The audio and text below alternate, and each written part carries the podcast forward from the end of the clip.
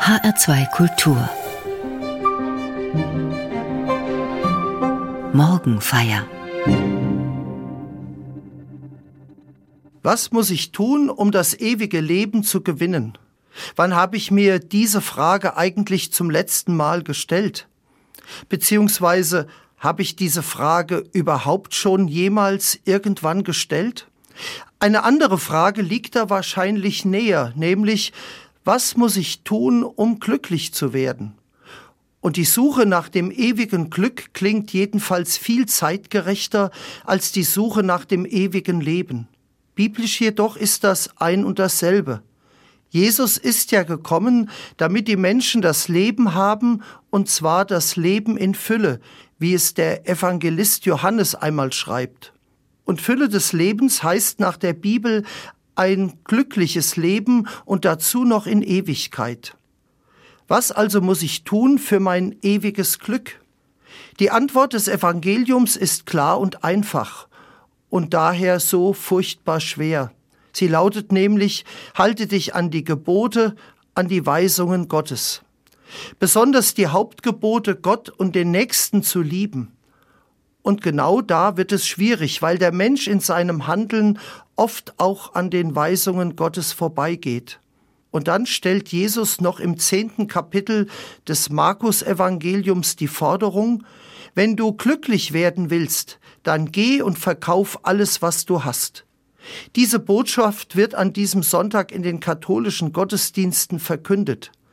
Ist das nicht geradezu eine Zumutung, eine solche Aufforderung? Auf Reichtum verzichten, um glücklich zu sein? Die heutige westliche Gesellschaft sieht das eigentlich ganz anders. Reichtum und Vermögen lassen scheinbar sorgenlos leben. Und so gibt es viele Menschen, die meinen, ihr Glück in materiellen Dingen dieser Welt suchen zu müssen.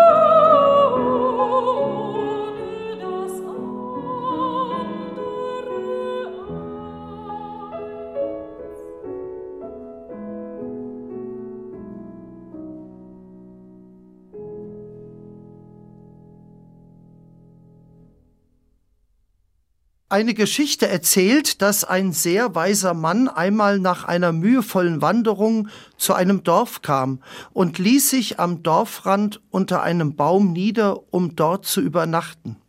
Plötzlich rannte ein Dorfbewohner zu ihm hin und rief Gib mir den Stein, gib mir den kostbaren Stein. Ja, welchen Stein? fragte der Weise. Letzte Nacht hatte ich einen Traum, sagte der Dorfbewohner.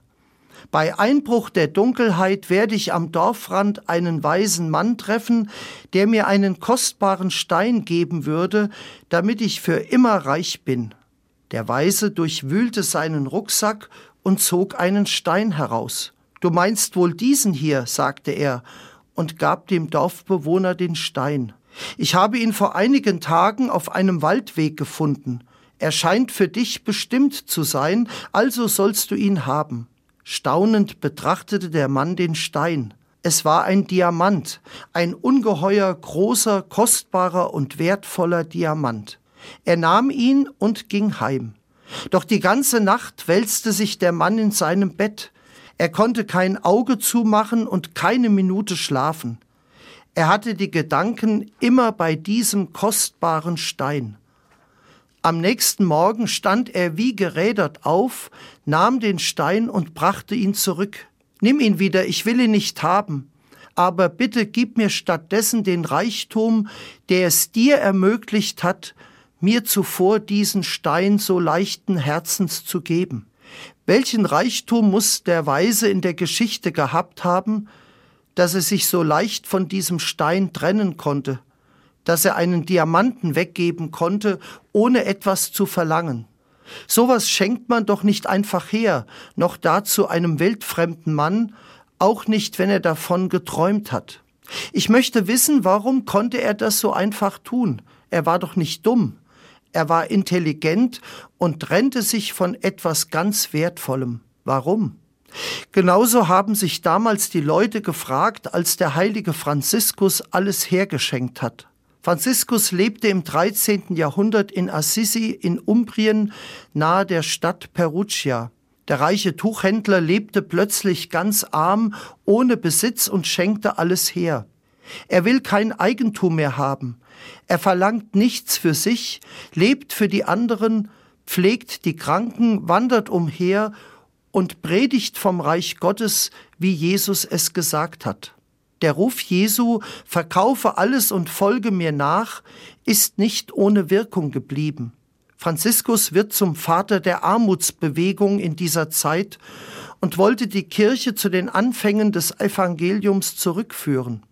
Von ihm war auch in unseren Breiten die heilige Elisabeth von Thüringen beeinflusst.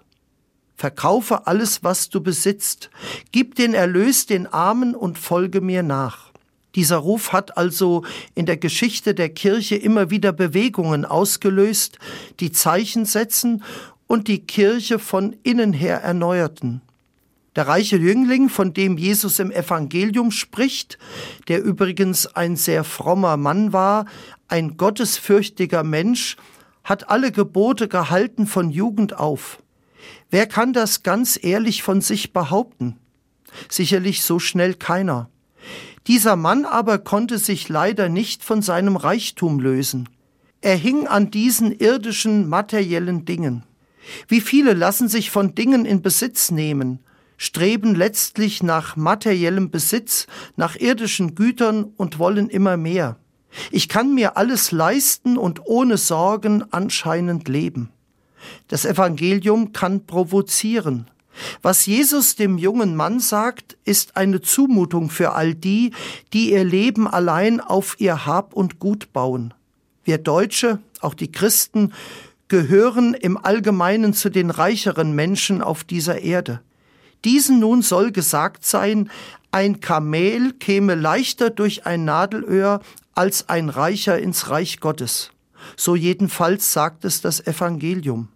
Laut der Erzählung wird dem jungen reichen Mann nach Jesu Aufforderung düster. Aber nicht nur ihm. Auch die Jünger scheinen Jesu Aufruf als Paukenschlag empfunden zu haben. Ihre Reaktion? Sie schauderten. Schaudern kann man noch mehr, wenn man sich an die Frage erinnert, mit der der junge Mann zu Jesus gekommen war, denn er fragte, was soll ich tun, um unendliches Leben zu erben? Ein Leben, das bleibt.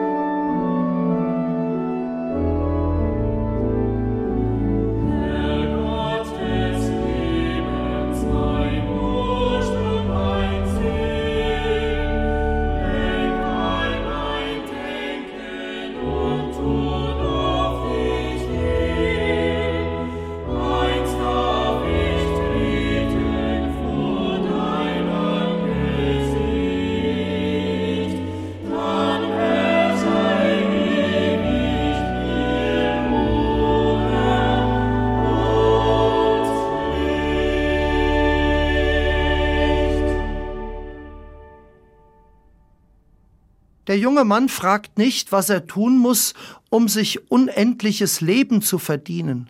Er fragt danach, was er tun muss, um es zu erben, also um es geschenkt zu bekommen. Das Erlangen des ewigen Lebens ist nicht eine Sache der Leistung, sondern ein Geschenk Gottes. Gott will den Menschen mit unendlichem Leben beschenken einem erfüllten und gelingenden Leben jetzt und dann in der liebenden Gemeinschaft mit Gott jenseits der Grenze des Todes. Das Evangelium gibt die Antwort auf die Frage des jungen Mannes. Es verweist darauf, dass dies alles einem Menschen geschenkt wird, wenn er sich an Jesus festmacht, wenn er oder sie in seinen Spuren geht, also dann, wenn ein Mensch Jesus nachfolgt. Habe ich als Christ oder Christin das einmal verstanden, dann lautet die Frage, um die es eigentlich geht, was hindert mich eigentlich daran, mich und mein ganzes Leben an Jesus festzumachen, mein Leben an seinem Leben zu orientieren? Ein solches Hindernis kann der materielle Reichtum sein. Es gibt ganz unterschiedliche Dinge, die Menschen daran hindern, sich auf Jesu Weg einzulassen. Sich auf Jesus einzulassen ist allerdings keine kinderleichte Sache. Christsein als Leben in der Nachfolge Jesu ist nicht etwas, das man so nebenher machen kann. Die Beziehung zu Gott und zu Jesus erhebt den Anspruch darauf, dass sie das Wichtigste und Erste im Leben sein will. Wo sie das Wichtigste und Erste geworden ist, wird alles andere zweitrangig. Das bedeutet aber auch, dass das mit recht schmerzlichen Konsequenzen verbunden sein kann, wenn man als Jesus Jünger, als Christ sein Leben gestalten will.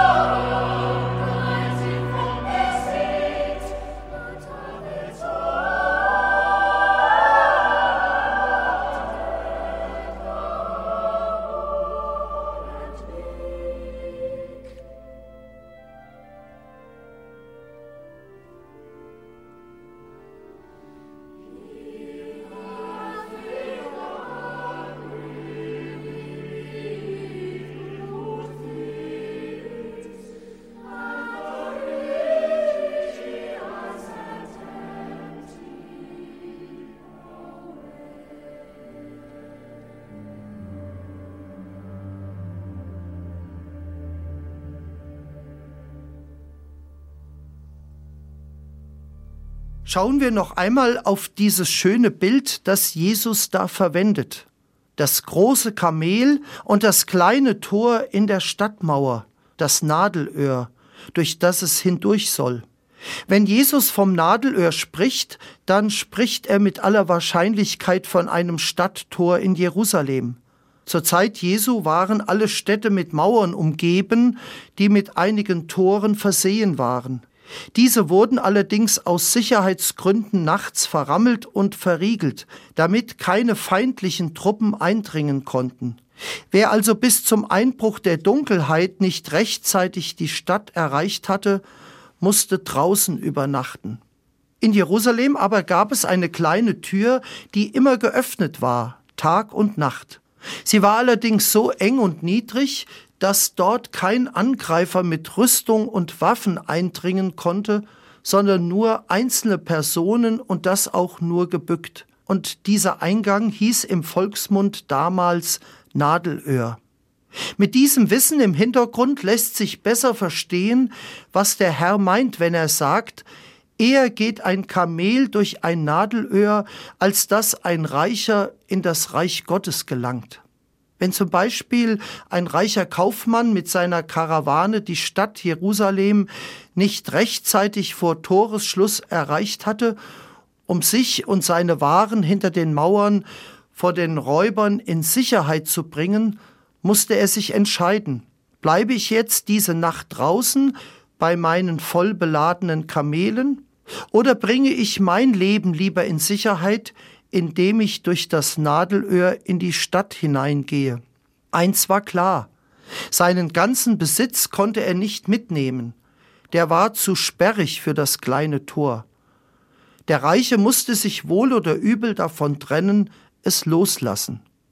Ich habe mal eine kleine Geschichte gelesen, in der ein Mann von genau einer solchen Situation berichtet.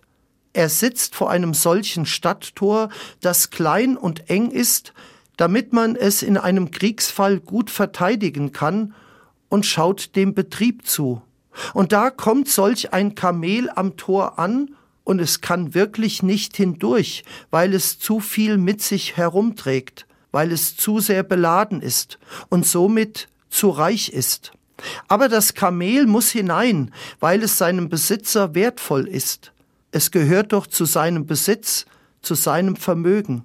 Er kann es unmöglich draußen ungeschützt stehen lassen. Aber am Ende passt es doch hindurch, aber nicht, weil es das selbst geschafft hätte, sondern, so erzählt der Mann, weil der Herr des Tieres kommt und dem Kamel die Lasten nach und nach vom Rücken nimmt. Und wenn der Herr alles abgeladen hat und wenn er mit eigenen Händen all die Lasten durch das enge Tor hineingetragen hat, dann passt auch das Kamel hindurch und es kann in die Sicherheit, die die Stadtmauern bieten. Wie gesagt, alleine schafft es das Kamel wirklich nicht. Aber es gibt ja noch diesen Herrn, Gott sei Dank, und der sorgt dafür, dass das Kamel durch das Nadelöhr hindurchkommt und in Sicherheit ist. Das Kamel steht in der Geschichte symbolisch für einen Menschen, und der Herr, das ist Gott. Für Menschen ist vieles im Leben unmöglich, aber nicht für Gott, denn für Gott ist nichts unmöglich. Und genau in diesem letzten Satz steckt die frohe Botschaft dieses heutigen Evangeliums. Für Gott ist alles möglich. Und wir dürfen sicher sein, Gott wird auch alles Mögliche tun, damit der Mensch am Ende sein Ziel erreicht, denn der Mensch ist ihm wichtig. In diesem Evangelium ist die Einladung enthalten, sich Gott mit seinem Leben anzuvertrauen, nicht nur auf das zu vertrauen, was der Mensch so besitzt, sondern vielmehr auf Gott, auf einen Gott, der rettet und helfen wird, egal wie belastet und wie schwer beladen der Mensch auch sein mag. Vertrauen auf Gott, der für den Menschen alles tun wird, damit er zu Gott gelangt, weil der Mensch ihm so kostbar und wertvoll ist. Jesus sagt, ihr werdet einen bleibenden Schatz im Himmel erhalten. Auch wenn der Mensch keinen Diamanten besitzt, kann er doch einen Schatz im Himmel anstreben.